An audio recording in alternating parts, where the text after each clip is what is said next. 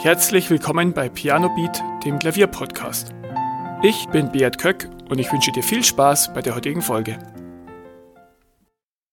Willkommen zu einer neuen Piano Beat Podcast Folge. Heute geht es um das Thema Vorspielen. Ich weiß, dass das Vorspielen bei vielen ein schwieriges Thema ist. Viele von euch haben bestimmt ein sehr, sehr schwieriges Verhältnis zum Vorspielen und denken sich, ja, äh, ich spiele doch nur für mich oder nein, vorspielen liegt mir nicht oder kann ich nicht. Das ist ein ähnliches Thema wie vor Leuten sprechen. Einige tun sich leichter, einige schwerer, einige sind sehr nervös, andere weniger nervös, aber glaub mir, selbst der berühmteste Pianist, der schon tausende Male vorgespielt hat, ist auch noch vor dem Vorspielen nervös. Und ich will dich auf jeden Fall dazu ermutigen, vorzuspielen, wenn du Klavier lernst, egal ob im kleineren Kreis, ob nur einer Person, ob äh, im Rahmen eines Klassenvorspiels oder auch auf Video, indem du es zum Beispiel auf Video aufnimmst und irgendjemand schickst. Das wird das Klavierspielen von dir unglaublich weiterentwickeln. In dieser Folge möchte ich dir meine Top-Tipps geben, dass das Vorspielen auch bei dir zu einem echten Erfolg wird und ja, je öfter du das machst, desto leichter wird es sowieso. Tipp Nummer 1, bereite dich gut vor.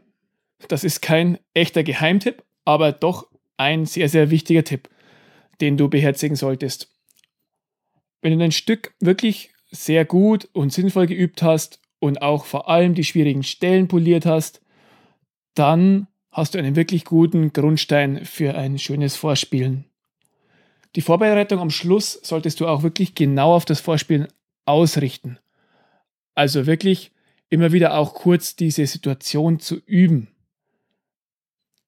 Dass du wirklich dann beim Vorspiel das Stück in Topform hast.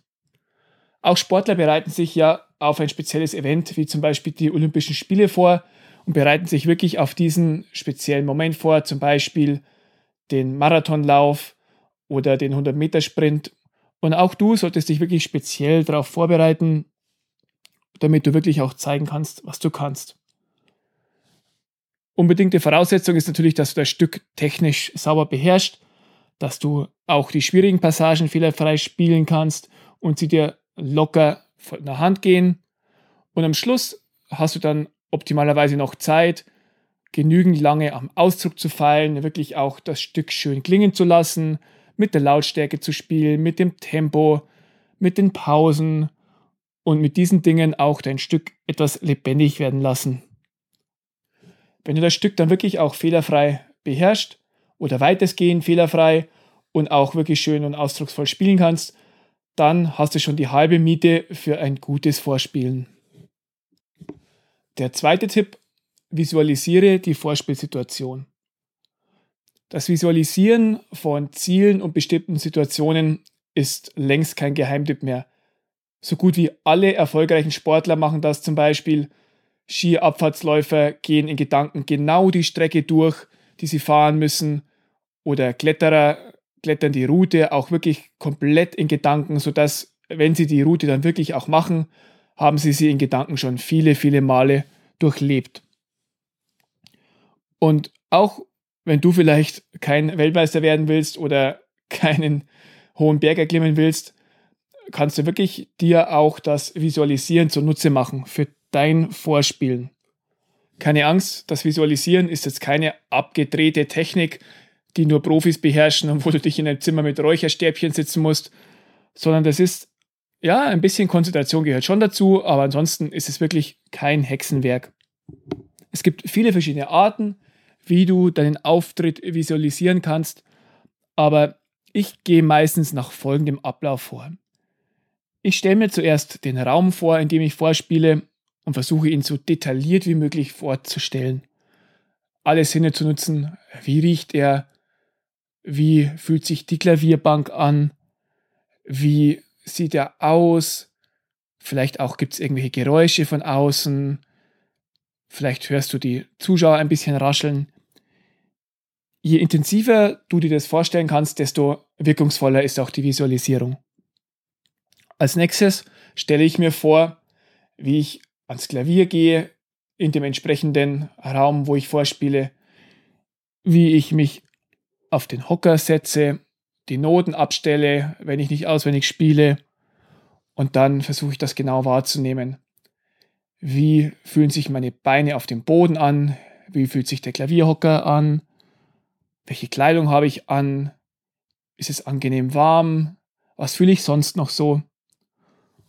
Und wichtig ist, dass du da aus der Ego-Perspektive visualisierst, also dich von innen siehst und nicht von außen auf dich drauf schaust. Das macht das Ganze viel, viel wirkungsvoller. Als nächstes ähm, fühle ich mich dann wirklich absolut selbstbewusst. Ich fühle mich in die Situation rein und weiß, dass ich keinen Fehler machen kann, dass ich das Stück fehlerfrei vorspielen will, dass es gar keine andere Chance gibt, als dass das Vorspiel ein echter Erfolg wird. Und wenn dir das etwas schwer fällt, dann versuch dir vielleicht eine Situation in Erinnerung zu rufen, wo du dich genau selbstbewusst gefühlt hast und wusstest, du wirst jetzt erfolgreich sein. Und wenn du dich da ganz tief reinversetzt, dann wirst du dich auch so fühlen können. Und jetzt, im dritten Schritt, fange ich an, das Stück in Gedanken zu spielen. Und mit diesem unerschütterlichen Selbstbewusstsein weiß ich, dass die Performance wirklich gut werden wird und dass ich das Stück fehlerfrei vortragen werde. Unglaublich hilfreich ist es, wenn du das Stück mental im Kopf auswendig spielen kannst. Dann beherrscht es wirklich aber schon sehr, sehr gut. Und ja, auch wenn du das Stück auswendig kannst, ist der Schritt zum kompletten mentalen Spielen nochmal ein Schritt, weil dann hast du auch nicht mal mehr das Fingergedächtnis, sondern musst wirklich alles komplett aus dem Kopf spielen. Aber wenn du ein Stück mental fehlerfrei spielen kannst, dann bist du wirklich schon sehr, sehr weit. Und das ist auch keine Pflicht, aber es hilft dir sehr weiter. Und versuche jetzt immer mehr diese Sicherheit, dieses sichere Spielen in deinem Gehirn zu verankern, dass sich dein Gehirn daran gewöhnt, dass du das Stück wirklich gut vorspielen wirst und wirklich nur in dir selbst ruhst. Dann unbedingt auch in der Vorstellung stehe ich immer auf am Ende des Stückes und genieße den Erfolg. Je nachdem, ob ich Zuschauer habe oder ob ich nur für einen vorspiele, genieße ich, wie es demjenigen gefallen hat, den Applaus vielleicht und das tolle Gefühl, das ich nach dem Vorspielen habe. Ja, die Übung fällt dir vielleicht am Anfang etwas schwer, besonders wenn du noch wenig visualisiert hast. Aber je öfter du die Übung machst, desto natürlicher erscheint sie dir und desto einfacher fällt es dir. Und am Anfang wirst du sicherlich einige Schwierigkeiten haben, aber es lohnt sich und ich würde dir wirklich empfehlen, das mal auszuprobieren. Wenn du die Vorspielsituation mental schon einige Male durchlebt hast, dann ist das eigentliche Vorspiel wirklich nur noch Routine und du wiederholst einfach, was du mental eh schon so oft fehlerfrei hinbekommen hast und erfolgreich. Das kannst du dann auch beim tatsächlichen Vorspiel dann einsetzen, dass wenn du dich hinsetzt, dass du nochmal kurz in dich gehst und nochmal das Gefühl von absoluter Sicherheit erzeugst und dieses Selbstbewusstsein, dass das Vorspielen jetzt wirklich absolut toll werden wird und dann einfach voller Konzentration anfängst. Der dritte wichtige Tipp, kümmere dich um das Drumherum. Ich bin auch eher ein kreativer Chaot und ähm, versuche aber trotzdem immer alles so gut wie es geht im Vorfeld zu organisieren. Ich kopiere meine Noten, klebe sie zusammen, dass ich nicht umblättern muss. Oder ich besorge mir jemand, der mir beim Umblättern hilft beim Konzert. Ich suche mir auch immer schon das Outfit aus, mit dem ich spielen werde. Das würde ich dir auch unbedingt empfehlen, denn je ähm, unterschiedlicher dein Vorspiel-Outfit zum Alltagsoutfit ist, desto mehr musst du dich auch daran gewöhnen. Wenn du zum Beispiel sehr, sehr hohe Schuhe hast, dann ist vielleicht die Pedalbedienung ungewohnt. Und wenn du das nie vorher probiert hast, dann kann ich das auch etwas draus bringen. Genauso mit sehr unbeweglichen oder bewegungseinschränkenden Kleidungsstücken. Probier das unbedingt vorher auch schon mal aus zu Hause. Nicht, dass du dann noch eine böse Überraschung erlebst. Organisiere auch die Anfahrt, wie du zum Vorspiel dorthin kommst und, und schau, dass du wirklich auch viel Puffer lässt bei der Anfahrt. Am Tag des Vorspielens solltest du wirklich gar nicht mehr üben, wenn es geht. Die Gefahr ist nämlich sehr groß, dass du dann in Panik gerätst und dich nur verrückt machst, wenn du einen Fehler spielst.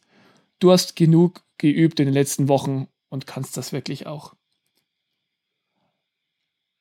Trinke genügend, ist eine Kleinigkeit, aber trink nicht so viel, dass du dann permanent auf Toilette musst. Und ist auch nicht so viel, dass es dir schwer im Magen liegt, sondern trink und ist etwas leicht. Und dann bist du auch schon bereit für den großen Moment des Vorspielens. Dann der vierte Punkt, wenn es dann wirklich schon soweit ist. Du hast dann wirklich auch wochenlang geübt, das Stück, du hast dich wirklich gut vorbereitet, du hast das Stück visualisiert, du hast vielleicht deinen Bekannten und Freunden Bescheid gegeben und jetzt kommt auch wirklich der Moment, wo du dich dafür belohnen kannst. Egal, wenn du etwas nervös bist, das gehört auch dazu, aber versuch wirklich die Situation des Vorspiels zu genießen. Genieß das, dass du den anderen zeigen kannst, was du drauf hast, was du gelernt hast. Und du hast schon allein dadurch gewonnen, dass du vorspielst. Denn viele, viele andere trauen sich nicht einmal etwas vorzuspielen. Und da bist du vielen anderen schon etwas voraus. Und wenn der Auftritt dann vorbei ist, dann feier dich wirklich und ja, feier den Erfolg, dass du vorgespielt hast, auch wenn du vielleicht einen Fehler gemacht hast, aber der Schritt vorzuspielen, die Situation zu, zu durchleben und wirklich auch ein Stück so weit zu perfektionieren, dass du es vorspielen kannst, das ist schon sehr, sehr gut und das hilft dir sehr weiter für deine weitere Pianistenkarriere, egal ob du jetzt ein Hobbypianist bist oder etwas ambitionierter bist. Und wenn es dein erstes Vorspielen ist, dann sei nicht zu nervös. Ich weiß, das hört sich jetzt total ähm, schlau an, aber versuch es einfach zu genießen und vielleicht spielst du mal im kleineren Rahmen zuerst vor und machst es dann etwas größer. Und ich glaube, du kannst jeden Pianisten fragen, wie sein erstes Vorspiel war. Und bei einigen wirst du lustige Geschichten hören und dass längst nicht immer alles glatt gelaufen ist. Ich kann zum Beispiel von meinem ersten Vorspiel erzählen.